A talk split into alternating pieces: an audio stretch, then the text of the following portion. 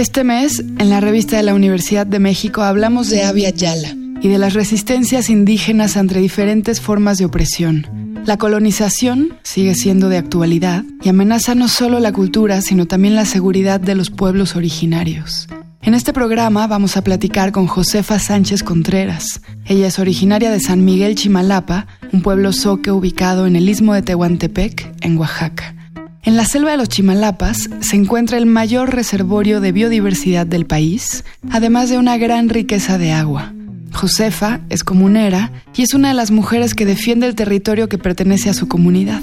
Esta ha sido una lucha de muchas generaciones contra el acecho de los fuertes intereses económicos y extractivistas que se han centrado en esta región y el caso más reciente se ha presentado bajo la forma de concesiones mineras otorgadas por la Secretaría de Economía sin el consentimiento del pueblo soque habría que desmantelar ¿no? todo este discurso que han manejado los megaproyectos, en el caso concreto de la minería a cielo abierto y eh, los parques eólicos. ¿no? En el caso concreto de los parques eólicos hay todo un discurso por parte de mm, pues una tendencia eh, gubernamental, digamos, de la transición energética, ¿no? Un discurso que pretende ser e-, ecológico, ¿no? De claramente hay una crisis ¿no? en el sistema energético, en la producción de energía nuclear, por ejemplo, ¿no? Una escasez de los combustibles fósiles, del petróleo mismo, ¿no? Hay pronósticos de que estos combustibles fósiles del cual depende, ¿no? Todo un, un, sistema, ¿no? El sistema en el que vivimos, ¿no?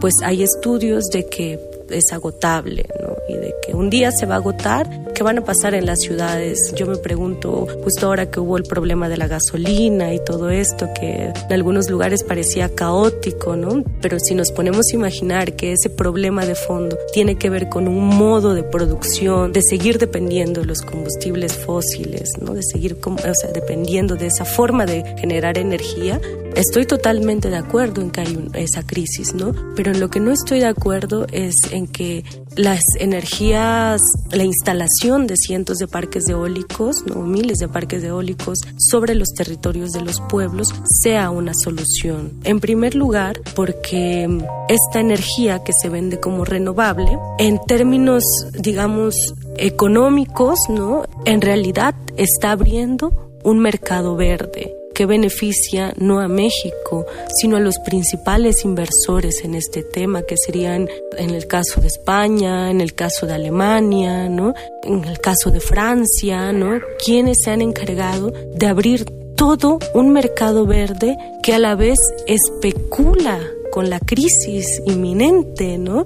Con esta crisis de decir, es que claro, hay, les han dicho, dejen de producir ya energía nuclear, dejen de disputarse ya los combustibles fósiles, ¿no? Y dicen, bueno, está bien, ahora vamos a ser ecológicos y vamos a comprar nuestro derecho a contaminación invirtiendo nuevamente en países latinoamericanos, ¿no? Invirtiendo en parques eólicos que están creando todo un mercado de especulación en el que lo verde, lo ecológico, se está vendiendo. Es redituable una vez más al capitalismo. Y segundo, que esa energía ni siquiera va para las poblaciones, ni siquiera va para los pueblos. Es una energía que está yendo para cadenas transnacionales como los Oxos, ¿no? como Coca-Cola, ¿Cuál es el estado actual de la defensa del territorio Soque de San Miguel Chimalapa? Como hemos visto en esta serie de programas sobre luchas de los pueblos indígenas, el problema no es solamente que las industrias o los empresarios codicien la ubicación y desde luego los recursos naturales de estos territorios. La situación se vuelve mucho más complicada debido a la enorme maquinaria estatal que dificulta la defensa de los pueblos. El problema de fondo de todo esto es que no podemos separar la relación de las inversiones capitalistas, digamos, con el papel del Estado-Nación mexicano y por ende todo lo que constituye el Estado-Nación, que serían sus dependencias agrarias o la Secretaría de Economía, etcétera, ¿no? Todas estas dependencias que están hoy día administrando nuestro territorio. Yo creo que en principio, o sea, no, no, se, no se podría separar porque nosotros como pueblo soque, como pueblo indígena, digamos, y como comunidad agraria, tenemos nuestra propia normatividad, que es nuestro estatuto comunal, y dentro incluso del estado de, de Oaxaca, ¿no? que es al que está, pertenece este, administrativamente, digamos, está la figura de reconocimiento de pueblo regido por usos y costumbres, digamos, ¿no? En teoría hay una vía jurídica que permite la autogobernanza. En los hechos sabemos que no es cierto, digamos. También existen las leyes internacionales, los convenios, ¿no? Como 169 de OIT, que permite o que permitiría como nuestro ejercicio a, ser consultados, nuestro derecho a ser consultados, ¿no? Existe toda esta legalidad, digamos, ¿no? Y también existe toda esta legalidad que ampara el despojo, ¿no? A mí me parece que tanto la inserción de las dependencias gubernamentales a nuestro territorio, tanto la transgresión que hace la Secretaría de Economía a nuestros territorios al otorgar las concesiones a las empresas mineras, eh, ahí el enemigo concreto es sí la Secretaría de Economía que está siguiendo una lógica capitalista. La administración gubernamental de los territorios nacionales a favor del mercado, la privatización y el despojo es, en palabras de nuestra invitada, irreconocible y reconciliable con el derecho a una vida digna dentro de las comunidades indígenas. Debemos tener en cuenta que si estas regiones se han mantenido como focos de biodiversidad, esto ha sido gracias al manejo y a los conocimientos ancestrales de sus habitantes. En tal contexto, negociar el territorio equivale a negociar la destrucción no solo de la biodiversidad, sino también de las culturas originarias que la han protegido hasta ahora. ¿Cómo se puede pensar en negociar? No se puede ni siquiera pensar, ¿no? Pensar en negociar eh, sería pensar en cómo quiero mi desaparición como pueblo indígena, ¿no? Cómo quiero que sea al menos lo menos peor. Yo creo que eh, en estos tiempos se vuelve cada vez más complicado el que el Estado reconozca completamente o respete completamente el derecho que tenemos a nuestro territorio, a ejercer nuestro territorio, ¿no? Y me parece que justo en este momento lo que está ocurriendo es que se está disputando la vida y como ha habido tantas exigencias por parte de los pueblos y tantos reclamos de que no han sido consultados, de que se está sobrepasando nuestros derechos, ¿no? Justo por estas concesiones que hace la Secretaría de Economía o la Secretaría de Energía para el caso de los temas eólicos.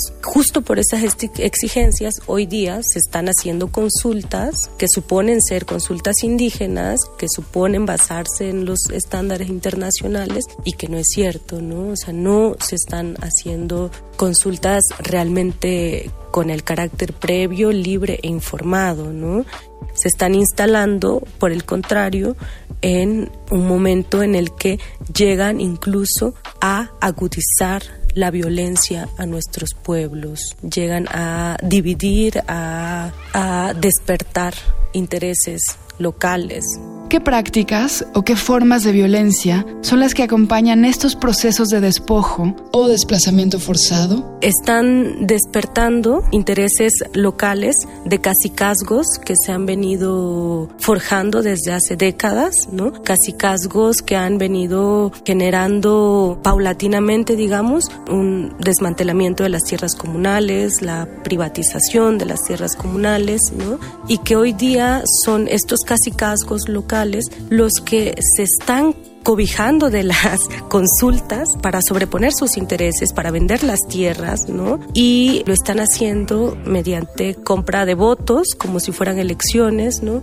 Acarreando gentes para ir a decir que sí queremos estos megaproyectos, ¿no? estoy hablando en el caso concreto de los eólicos, ¿no? En la planicie del istmo de Tehuantepec, engañando a la gente aprovechándose de una grave crisis económica que hay también en la región, ¿no? Una falta de empleo, ¿no? Aprovechándose de eso para acarrear gentes a las consultas, llevarlas a estas convocatorias para que aprueben estos megaproyectos. Eso está generando que se atente contra aquellos que están defendiendo los, los territorios, contra aquellos que, contra los comuneros y las comuneras que están insistiendo en que es necesario parar estos megaproyectos, parar la acelerada privatización de nuestras tierras. Hay muchas formas de violentar al pueblo, de alterar sus estructuras para debilitarlas en el caso igual de la planicie sur, ¿no? del istmo de Tehuantepec, de que se ha visto, está generando también disputas entre sindicatos, ¿no? los sindicatos que se están empezando a formar a partir del, de, los, de la instalación de los parques eólicos, de las construcciones. Como se está moviendo mucho dinero, muchos recursos, se genera también una condición de intereses locales ¿no? que, que, que se empiezan a disputar y que se genera una mar de violencia. ¿no? Pero a mí me parece que esta particularidad, tan solo por mencionar el tema de la consulta, se sitúa en un plano más grande, ¿no? en un escenario más grande que tiene que ver con una lógica muy deliberada de generar estas condiciones de inseguridad, estas condiciones de violencia. Yo recuerdo que el, año antepasado, que fue el sismo en la región del istmo de Tehuantepec, pues de este sismo, ¿no? que fue muy, muy fuerte, vinieron una serie de casos de feminicidios, ¿no? Se empezaron a dar casos de muchos asesinatos que no estábamos viviendo en, otros tiempos, ¿no? Que nuestros pueblos no han atravesado un grado de inseguridad, ¿no? En el que estamos viviendo. ¿Y cómo te explicas eso, ¿no? A través de otras experiencias también de otros pueblos que nos enseñan que efectivamente estos megaproyectos vienen acompañados de toda una tendencia violenta. ¿Qué es lo que tenemos que saber sobre las luchas de los pueblos originarios? ¿Qué es lo que no queremos ver, quienes estamos afuera, a pesar de que es un problema que nos concierne a todos? Decirle a todas y todos los que habitan esta ciudad que mm, claro que hay una relación con el medio ambiente, ¿no? Una relación con el aire, con el agua, que sobre todo yo insistiría en el agua. Pues muchas de los de las que quizá están escuchando hoy día saben perfectamente que sin agua no podemos vivir. Es impensable vivir sin agua. Y aún viviendo en ciudades tan grandes, creo que eso es más que claro. No se puede pensar esto. Y que entonces nuestras luchas por la defensa del territorio, que no se piense nada más por la defensa de una porción de tierra, ¿no? sino territorio lo que implica el agua, el viento, es también una lucha por todas y por todos en el sentido de que queremos seguir existiendo con agua limpia, con agua que no se privatice, nuestra región de Chimalapas, el istmo de Tehuantepec, justo por ser una de las zonas más biodiversas, cumple una función importante en el mundo, digamos, en la zona mesoamericana, ¿no? De compensar todos estos daños ambientales que se hacen cotidianamente y da la posibilidad de seguir produciendo oxígeno, que es el que respiramos todas y todos. No es un caso aislado, hay una relación ahí muy estrecha y pues que también en las ciudades también hay espacios que me parece que la gente sigue defendiendo, ¿no? Que no me parece que están completamente desposeídos, ¿no? O sea, me parece que hay una circulación también aquí en las ciudades de todos estos productos que vienen de los pueblos. Eh, hay una gran población también indígena aquí en la ciudad que quizá no, no toda se reconoce, ¿no? Y que también hay una historia, ¿no? Este por parte de la mexicana, el mexicano que vive en la ciudad, que habría que seguir escudriñando ahí. Llegamos al fin del programa. Para leer más, les recomendamos el artículo La forma comunal de la resistencia de Gladys Sutzul y el mapa Reconfiguración del capital en la Centroamérica indígena realizado por el colectivo Geocomunes. Ambos documentos se encuentran en el número de este mes de la revista de la Universidad de México y la pueden consultar en nuestro sitio web www.revistadelauniversidad.mx. En Twitter y en Facebook nos encuentran como arroba revista-unam escríbanos sobre este programa a arroba shubidubi. Gracias a Yael Vais, a Miguel Alvarado y a Andrea González. Yo soy Elvis Liceaga. Hasta pronto. Este programa es una coproducción de la revista de la Universidad de México y Radio UNAM.